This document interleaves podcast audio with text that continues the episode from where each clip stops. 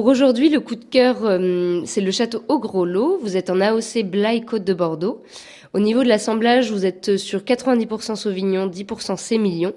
Sur les arômes, vous êtes sur quelque chose de légèrement agrume, un petit peu fruit sec, euh, quelque chose d'assez frais et assez acidulé, qui sera parfait sur des huîtres pour les premiers jours du printemps.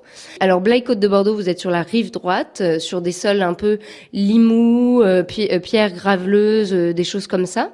Euh, vous êtes sur quelque chose qui va être assez droit, assez euh, acidulé. Au niveau des accords mets vins, parfait sur des huîtres, parfait sur du fromage, euh, du comté, des choses comme ça. Ça fera ressortir le fruité du vin. Et pour le prix, vous êtes à 9 euros.